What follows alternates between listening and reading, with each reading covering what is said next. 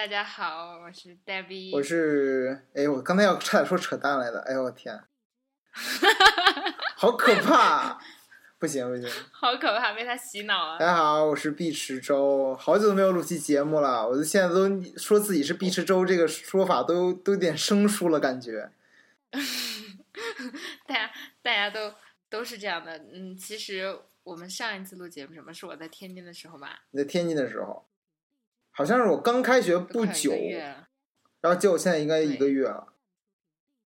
对，就是一个月。哎。可见我们我们最近，不过大家真的是要要心疼我们，因为我们都力不从心。因为这期节目 连最活跃的刘老板，他现在在去往大连的动车上，好像说是。是的，呃，刘老板刚刚从南方校园行结束，往北方走，然后，嗯，本来。我们专门选了一个他无法参加的时间，因因为他他实在是太烦人了 啊！当然并不是这样的，是因为他工作特别忙，然后嗯，他也一直在连续的出差。对。然后碧池哥哥最近嗯，告诉大家你有多忙。我呢，我这学期最开始的计划其实挺想在学校里边找一个那种打工的，就是不管是在呃，就是器材库啊，还是在哪哪哪。结果是因为我们学校这一年今这一学期削减预算，因为我们学校没有钱。然后就是美国的制度是，就是美国的制度是这样的，就是对于美国的本土的学生，他们可以申请叫做 work study，就所谓的助学金。但这种助学金的性质不是说直接发给你，而是说你交学费的时候，你还是要按全款去交，但是。我会给你定一个额，比如说这学期我的 work study 给你三千，但这三千不白给你，你必须在学校里边通过各种工作的形式，我以工资的形式最后发给你三千块钱的整额，是这么着。所以这三千块钱相当于是 federal government 给他们的钱，但是如果是对于留国际生或者留学生来说的话，就没有这笔，就是美国政府没有这笔钱，所以如果留学生要在学校里面工作的话，实际上是这个学校得从他自己的资金库里面把这个钱付给你。那么，如果学校没有钱的话，他就会他就会，比如说，他会优先选择 work study，这样的话，他不用动用自己的钱，他只用动用说政府的钱就好了，就是这个意思。所以，留学生呢找在这边找那种，就算是学校里面的实习，其实也是不是特别容易吧？但是我已经占了好几个坑了，就是等着下学期再说了。结果 是因为。就是呃，就是觉得嗯，那既然是挣呃挣不了工资，就好好学习吧，努力的学习电影吧。然后我就开始各各各各种揽活儿，就所有别人找我就是各种 yes。一个是第一是我自己的活儿呢，我呃这学期我要拍自己的二年级的作品，然后所以这学期我还在一直写本子。然后十月份我就开第第这个十月份至少得把本子写完，然后开始进入前期前期的准备啊，找场地啊。然后找演员啊，找组班子啊，然后排练啊，然后就彩排啊。哎，什么时候我能当上你的女主角？哎，你先把我，你先把你答应给我的三个本子写完了再说吧。好可怕！好，我们继续。然后 填的坑，哎，你填的坑太多了。还有你的那本自己的自传，就是老年的自传啊，还得老年自传不是要等到六十岁的时候吗？追忆似水年华，对。好好的，在我们的卢森堡的别墅里面追忆似水年华。对，卢森堡的别墅。然后这是自己的一个事情。第二个，然后就开始呃，其中的一个同学，他要他上个星期已经开始拍了，然后我当他的 DP，就是 Director of Photography，就是摄影摄影导演。然后拍完了一个周末，还没有拍，还没有完全拍完，还有几个外景戏要继续拍，然后已经把我累得齁齁的了，连着三天从。早上九点开始拍，拍到晚上十二点，中间就顶多是午餐休息一段时间，然后一直是连轴转。他他关键是他只是组了一个特别小的班子，摄影组就我一个人。然后就真正的如果是大剧组的话，是就是摄影导演这个职务他是不用碰相机的，就是他会有很多摄影助理，比如说第一摄影助理是帮他去调整相机，然后去控制相机，去比如说。对焦啊，调光啊，这都是第一摄助去做的事情。然后第二摄助帮他做了什么事呢？比如打板儿，比如说这个演员的站位定这个地方了，我给他贴个胶条，给他定个位。然后还有各种各样的杂事，就是不碰相机的职位。还有我其他的，比如说专门，比如说如果你有轨道，有专门控制轨道的人。然后比如说你有可能其他的，比如说大家都见过那种叫 crane，就是那种呃大呃，那叫中文叫什么？呃，大摇臂，对，咪超出了我的词汇范围。就是大摇臂，好的，大摇臂，就大家见过吧？就是大家快记在小就是那个特别本本上。长那个。特别特别长的，就跟吊车似的，然后把那个相机挂在头儿，然后可以摇起来，然后摇上摇下的，跟一个大大大手臂、大机器手臂一样那个东西。然后专门有他控制的人，嗯就是所以大剧组是这么安排的。但是因为这个是小剧组，我们只一个学生制作，所以我就是得所有事情都得自己亲自来，脚架我得亲自弄，然后镜头我得觉得这是一个体力活真的是一个体力活，就所有的摄像机的器材都巨沉无比，都他们都是铁的，然后沉的要命要命的，然后把自己累得齁齁的，然后还顶着压力。就拍完以后，就是好几天，就是晚上睡觉的时候一直想，完了还没有看素材，对不上焦怎么办？这个素材的格式有问题怎么办？要重拍怎么怎么办？天天担心这个问题，就压力特别大。然后这个周末好不容易歇一个周末，今天去好不容易去剪了头发，下个周末要要要另一个同学要拍戏，然后我要当他的摄影助理，我们要去一个沙漠里边拍，就在沙漠里边得住一个晚上，然后我还不知道，请注意防然后晒，我还不知道会发生什么情况，应该没 事应该没有什么还没有事。听。然后感恩节期间，我有一个同学要拍自己的自另一个同学要拍自己的戏，然后我帮他，我当他的制作人和呃副导演，呃，然后就是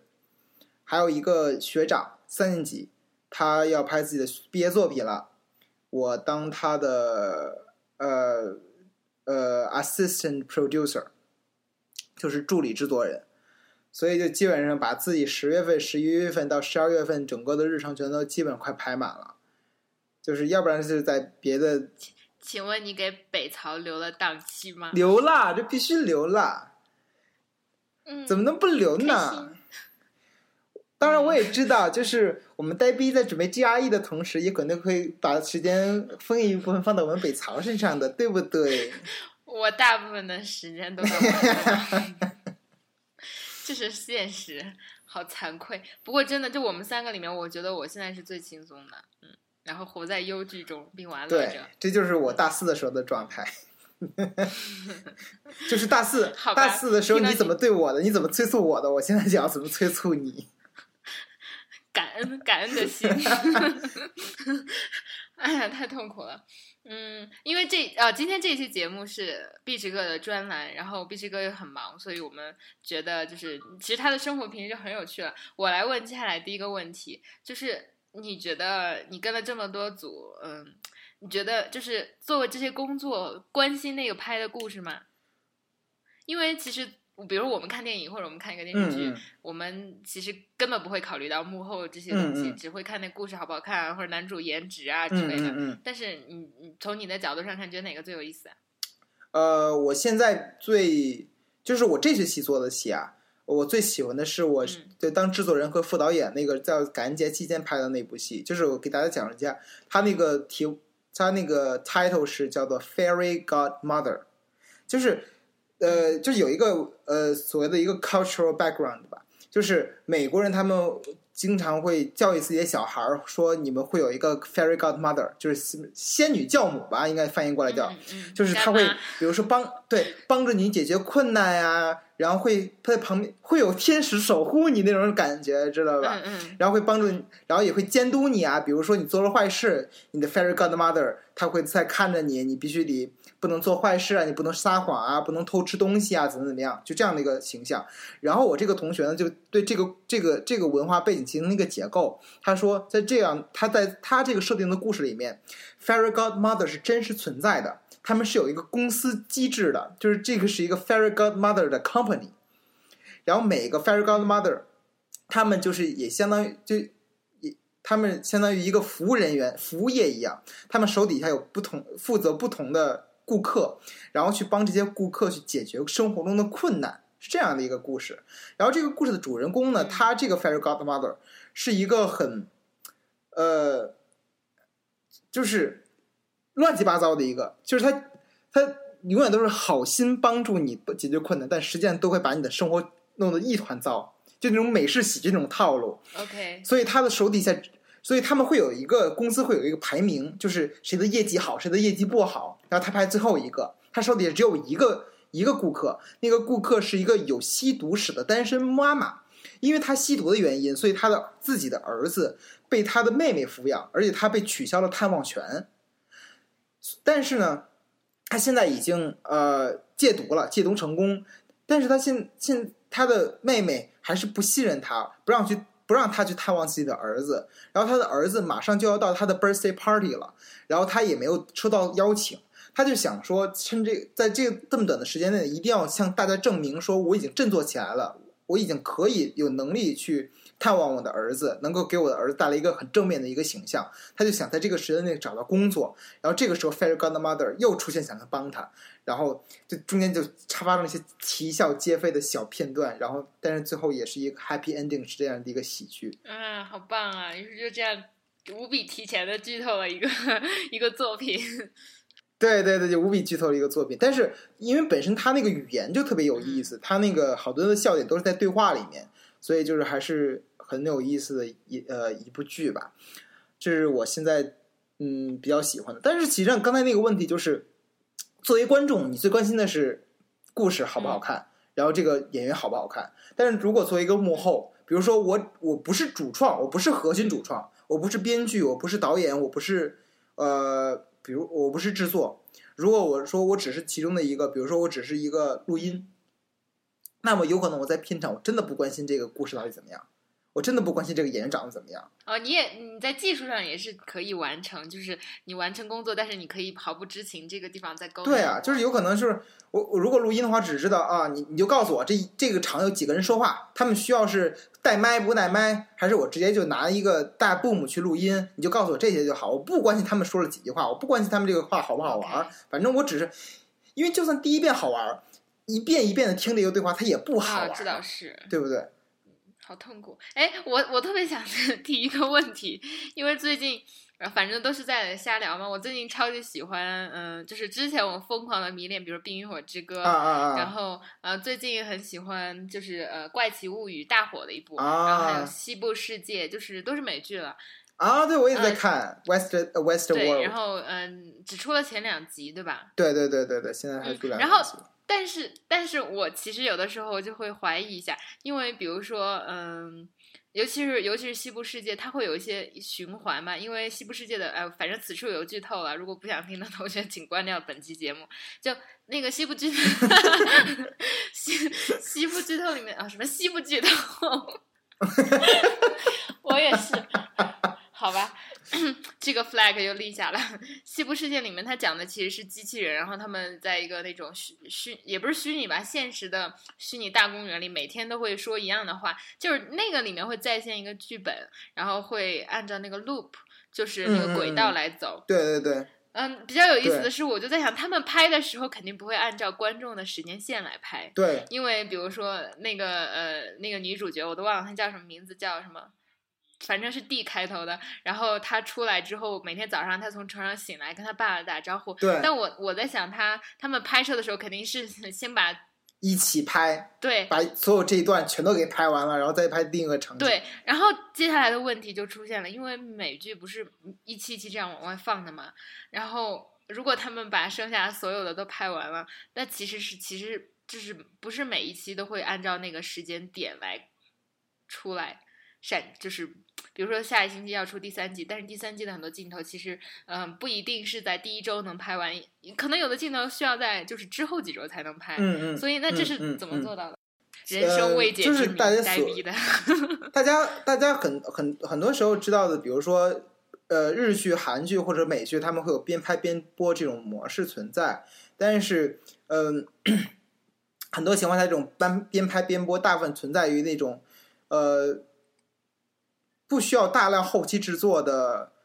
比如说都市剧或者是喜剧，就是情景喜剧就比如说记大家爱看的《The Big Bang Theory》啊，《Friends》啊，或者《Modern Family》啊，他们会边拍边播，因为他们反正场景是固定的嘛。他的演员就跟平常就是跟白领上班一样，我只是这周这哪哪天我过来拍，拍完戏之后我上接自己的活儿，都是这么着。但是因为比如说像《Westworld》啊，或者像《Game of Thrones》这样的剧，它需要大量的制后期制作，它大部分镜头都是特效镜头，所以它没有办法保证它的那个就是边拍边播这样的模式，因为就就是。电视剧有可能我我我的概念还不是特别清楚，但是比如说像一些大的大型的电影，比如说大家知道漫威电影，他们有可能后期制作的周期要比前期拍摄的周期还要更长，所以像《Westworld》这样的电视剧，有可能真的只是把所有都拍完了，然后再播。OK，解答了人生又一疑惑。唉，后期真的是一个特别磨人的事情。想一想就可怕。你别说你的后期了，北曹的后期都已经过了一个月了，好吗？对啊，我们三个要什么后期？又不又不打光，又不给刘思怡加一个小翅膀什么的。对 对对只是要把他的大脸和我们两个的大脸合合并在一起。就是而且比如说呃，一比比一些成熟的影像影视行业的体系，比如说像美国啊，或者像日本、韩国，他们后期制作的目的是在于 完善前期，或者是对前期进行一些补充嘛。但是有可能，比如说很低级的、很劣质的那些剧组他们后期制作的目的，他们后期的目的真的是为了补漏，OK，真的是为了填坑补漏。就比如说我们的后期真的是填不坑我们的我们本身自己就是个坑，后期无非是对要大家能同时看到我们三个，不要就是，哎。如果我只看我们某一个人的视频，真的迷之尴尬，因为说着说着不说了，迷之微笑，然后过了五分钟，开始开始傻笑，嗯，就哎，你不觉得这这这其实如果单看的话也挺好看的吗？一个行为艺术表演。那那 要不然，哎，其实我们应该也，我突然 等一下，让我自己先笑一会儿。我突然想起来，我们应该把我们三个人的那个视频分别上传，然后让大家打开三个播放器，这样就省，这样真的就我觉得真心可以、真啊，的这样好省事啊，嗯。对，好神经对啊！就是这样的话也不用，这样你们就会尽早的、最快的，以最低的成本 和最麻烦，就是最不麻烦的方式看到我们的视频，然后这样，而且还会还会营造出一种幻觉，就是你在跟你你在跟我们三个人同时面对面的一对一的呃聊天，四方聊天，因为我们三个并不同框，嗯，太可怕了。对。不是，那按这个逻辑的话，咱们音频节目也不应该这么着，三条音轨分别上传。可是大家大家用什么播放呢？我分别用 QQ 音乐、网易云音乐，一回，还有虾米音乐。还有喜马拉雅听，三个同时打开共同听。嗯，不过事先就要调一下音轨能不能对准，因为我们都不一定在同时开始。嗯，一般。就刚刚才说到后期制作查缺补漏嘛，就是我记着曾经看过一个国内的一个剪辑师的他的一个呃采访，就说有的时候真的是国内制作之不规范、不标准到一定程度，是在于给剪辑师的压力特别大。就比如说，因为他们为了节省预算，他们写二十页的剧本，嗯。要拍成三十集的素材，三十集的素材拍完了以后，要剪成四十集的电视剧，嗯，明白吧？明白了。就是，所以大家看到，比如说国产电视剧里边那种重复、重复又重复，然后过一会儿就闪回一段，过一会儿就闪回一段，刚说着说着话，然后不说话了，然后就开始闪回说男女主他们之前的恋情，然后又怎么对话的。真真的不是因为为了营造什么气氛，这真的是因为他们没有拍够素材，剪辑师就是为了凑集凑齐这集的时长，然后把那些以前的素材再给加进去，看看能不能凑这个时间。嗯、所以我想问，在国内，比如说电视剧卖钱是卖集数吗？对，按集数卖钱。那为什么没有出现那种百集，像当年的《人鱼小姐》之类的？虽然我都没有看过，我只听说过这样的电视剧。一个是大部分中国电视剧的播放平台，他们为了盈为为了盈利嘛，就是你如果那个你你晚间档要播一个一百多集的电视剧，每天播两集的话，那你这半年就甭别甭播别的了。那比如说人家人家要突然出现一个特别好的电视剧，立马就你的收视率就没有了，这是存在风险的。而且就比如说，就算是大家知道一些特别长篇的电视剧，比如韩剧一百多集、日剧一百多集，他们也不是在晚间档播出，他们在白天档播出，专门针对就是一般都是主妇看。好可好可悲。对，嗯，就是比如说日本，他们专门有一个有一种电视剧的形式叫做晨间剧，就是大家有可能会会在 B 站上会看那种晨间剧，比如说《当家姐姐》啊这样晨间剧，它每集就五分钟，然后每天就五分钟，然后它播半年，所以就好几百集播半年，这是这是针对上班族没有时间看电视剧的吧？有可能是因为就是嗯、大部分都是针对那个主妇，就晨间剧它它的故事有特点，就是特别正能量、特别感人的那种故事看着你觉得热泪盈眶的，哎呀，他真可怜，哎呀，他怎么这么励志，就是这种好吧，感觉。好吧，嗯，指日可待。国产电视剧真的没什么可没什么可说的吧？我都没有怎么看过。我是暑假的时候鼓起勇气看了一部国产电视剧，然后就什么觉得哪一部？就就觉得啪啪打脸来脸。吧。亲爱的翻译官，啊，为什么会看这个？我以为你会看《琅琊榜》啊之类这种非常火的。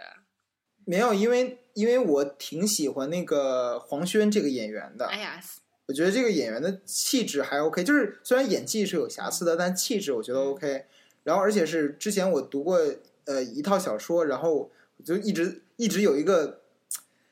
莫名其妙的幻想，就是我觉得嗯以后要拍这部小说，然后我要然后想嗯这个谁适合当这个男主角呢？啊，真的吗？黄轩特别合哎，你知。道我对黄轩完全是来自另外一个网红，就是《锦衣夜行燕公子》，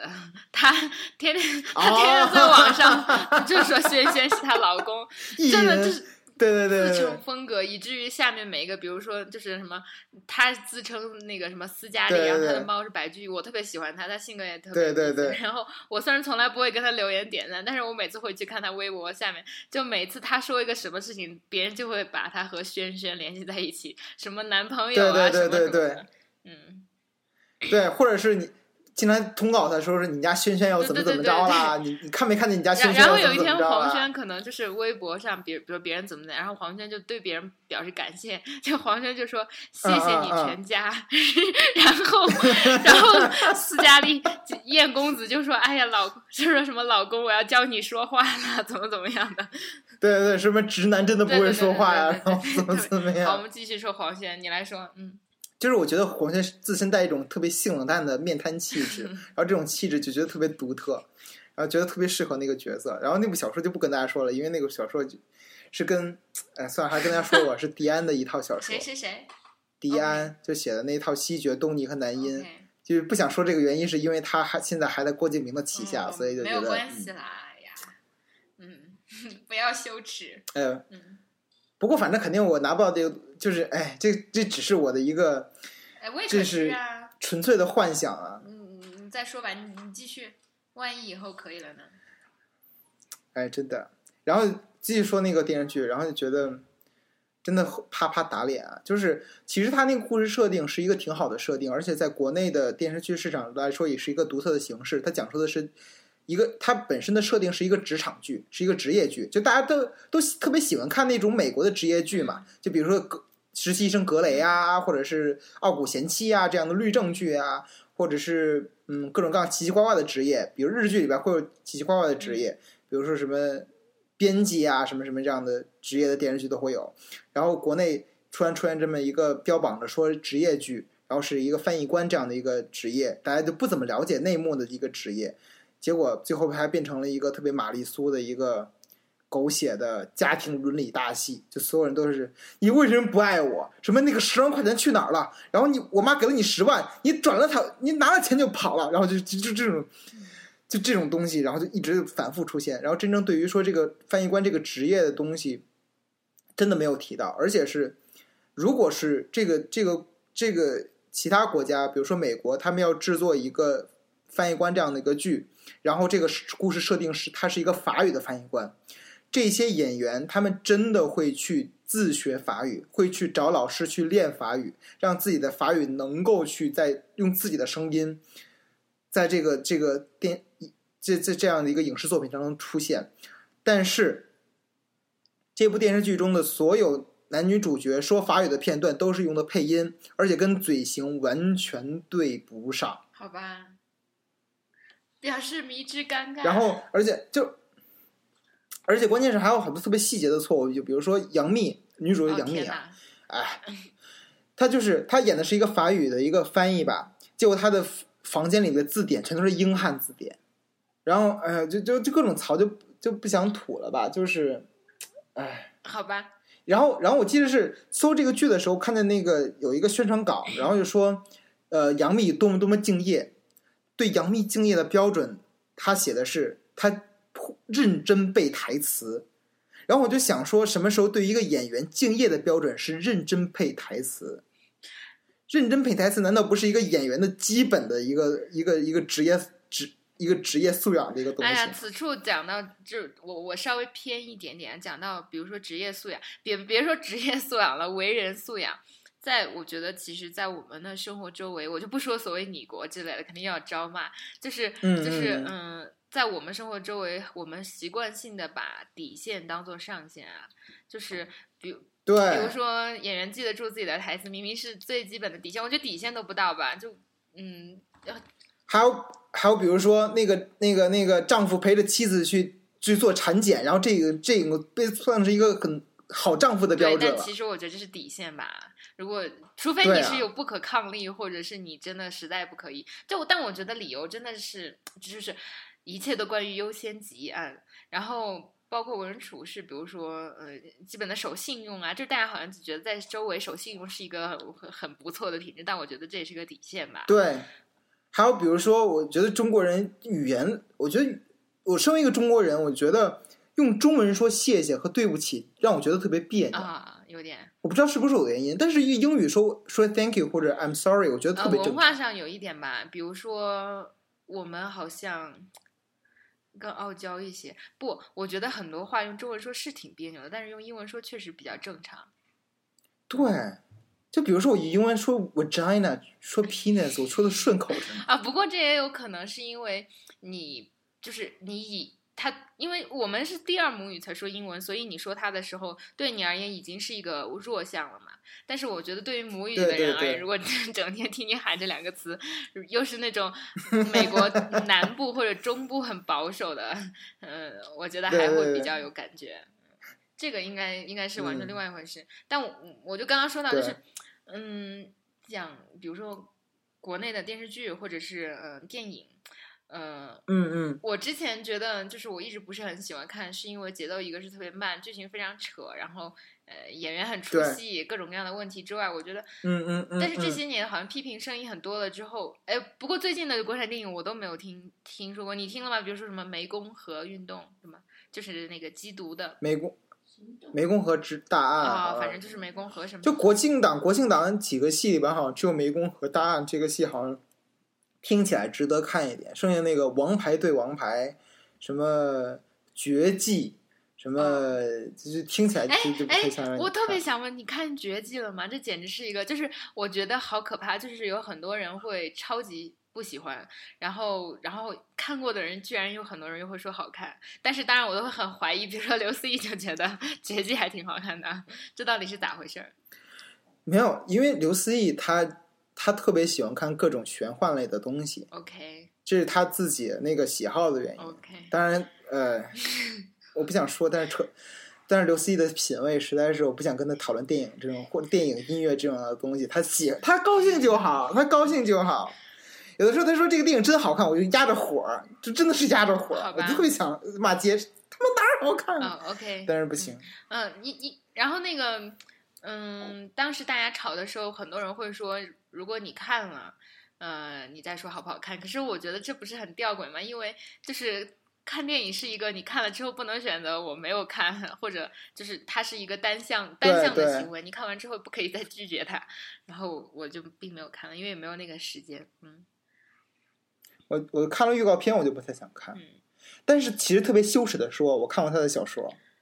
嗯、那是在你年轻的时候，什么人都会犯只点错。有在年轻少不经事的时候，对少对，而且我失足少年。而且我还想，而且还想说，我买过那个小说，它竟还至今为止静静躺在我老家的书架上。不过我觉得，其实就是作为年轻人，现在我想我再回想一下，我觉得就是青春期以前，你还没有 build up 起你的那个审美判断的时候，你确实是听之任之的。因为我小学的时候也会读故事会或者知音，但是当时并不会有很明显的觉得这个很不好的感觉吧。呃，当然，我觉得比较荣幸，这这也就是为什么真的教育是很有必要的。你。你在自身有有那种审美判断或者，嗯，就是选选择偏好的之前，有比如说大人或者稍微好一点的标准指导你指导你一下，你就会把自己拯救出那个小的圈子。但是你还是很难讲，因为我觉得，嗯，期望不要太高吧。嗯，对，哎，所以如果，哎，我不能假设，反正以后。我是一个不婚主义者，所以我就不用假设自己怎么教教育下一代的问题了。啊，不过反正如果你们家孩子交给我教育的话，如果他敢看什么那些乱七八糟的电影的话，不是啊？可是你不觉得你你不觉得很可怕？是另外一点是他会逆反吗？为什么要讨论这问题？我还八竿子没有打一片呢。不过讨论一下，我觉得他肯定会很逆反。啊，有可能。就比如说，别看郭敬明，我就看郭敬明。他肯定觉得郭敬明很好看，所以你才不让我看。对，或者是郭敬明里面那个小说里面会有很多黄黄色的东西，好刺激，好刺激，所以一定要看。有吗？没有。对呀，它不是纯纯的那种吗？并没有纯纯，就是特别狗血。哦，嗯，哎，他可能觉得狗血哎，不过，对，哎，不过说到说到最近上映的国内的电影，我虽然呃，就是。就是很多电影都没有看，没没有办法看嘛。但是有一部电影就马上要上映的，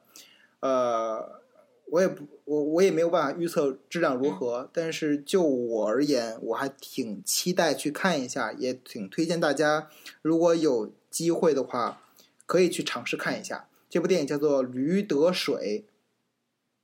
驴，哎，我怎么听过？我怎么听过这三个字？这是这是这是之前学校里演过一个话剧的名字吧？我演过啊，对不起，乌龙了。OK，你接着说。嗯，就是这部，它是改编自一部同名话剧《驴得水》，然后这个是开心麻花他所制作的第二个电影电影版话剧。就之前他做的是那个《夏洛特烦恼》吧，就其实挺三观不正的，也要挺特别直男癌。然后身为一个半半吊子女权主义者，我看完以后特别心头怒火中烧的一部电影。但是《驴得水》这部本这这部片子是一呃第一。我有非常浓厚的私人感情在里面。我在大学参演过的电呃参演过的话剧里面，《驴得水》是我登上巨星舞台的第一次，然后它也是我跟大家跟跟剧组的人合作最愉快的一次。OK，然后也是就是我对这部这 希望别的剧组的同学听见了不要有芥蒂，不要有芥蒂，不会听见的。嗯，对，呃，就是。是，所以是我对他有私人感情在里面。然后一听那宣传曲，我就觉得啊，特别好。对，但第二点是因为，就因为我我看过我演过话剧，所以我看过他的整个的本子。然后他这个本子真的是我认为在国内的小剧场话剧里面本子质量非常上乘的一部作品。它是一个呃具有荒诞黑色喜剧外壳的一个大悲剧的一个故事。天啊，这么深啊！就是你，它是一个喜剧。它的外壳是一个喜剧，而且它的喜剧的喜喜剧的呃成分是非常多的，它绝对能让你笑，这是肯定的，因为它而且它足够荒诞，荒诞感就是也不是纯粹的故意逗你笑，而是让你觉得不可思议的情况下，哎，你觉得挺好笑，但是最后他会给你一直在他的这整个的戏的情绪一直在往下压，一直在往下压，让你感觉越来越绝望，越来越绝望，越来越笑不出来，是这样的一个过程。啊，好洒脱！呃，前方高能预警，因为我又要问剧透了，这到底讲的是一件什么故事？好，不喜欢剧透的同学，请此处放下耳机。就是，呃，他讲的是设故事设定的时代是民国，是在民国年间，有几个呃大学生，他们想立，他们是那种理想主义大学生嘛，他们想立志去呃拯救贫困地区的贫、贫困、愚昧和贫那个弱小。所以他们在乡下建了一个小学，叫三民小学。结果这个小学就是没有学生，招不上学生，然后也财政困难。他们甚至甚至 因为那个地方过于的艰苦，他们甚至连打井的钱都没有。他们缺水，他们想打井，但是他们连打井的钱都没有。为了得到这个打井的这笔钱，他们向政府虚报说我们多了一个老师，这个老师叫做驴得水，然后以这个借口去拿到政府的这笔资资金，结果政府真正派了一个视察官来说，我要看一看这个驴得水老师教课的质量怎么样，由此引发的一些乱七八糟的事情，明白了吧？就是他们为了说，这这帮老师为这这个学校这个校长老师，他们为了把这些事圆过去，临时从村子里找了一个锁匠，让锁匠假扮成驴得水老师，然后结果就引发了一些，就是越来越乱，越来越乱，一个谎圆不成，然后结果把局面彻底搞得特别复杂的一样一一个故事，就是你听这故事，你就觉得 挺有意思的一个故事，就是所以。基于这两个原因吧，一个是我对本本身这个本子的质量，我是觉得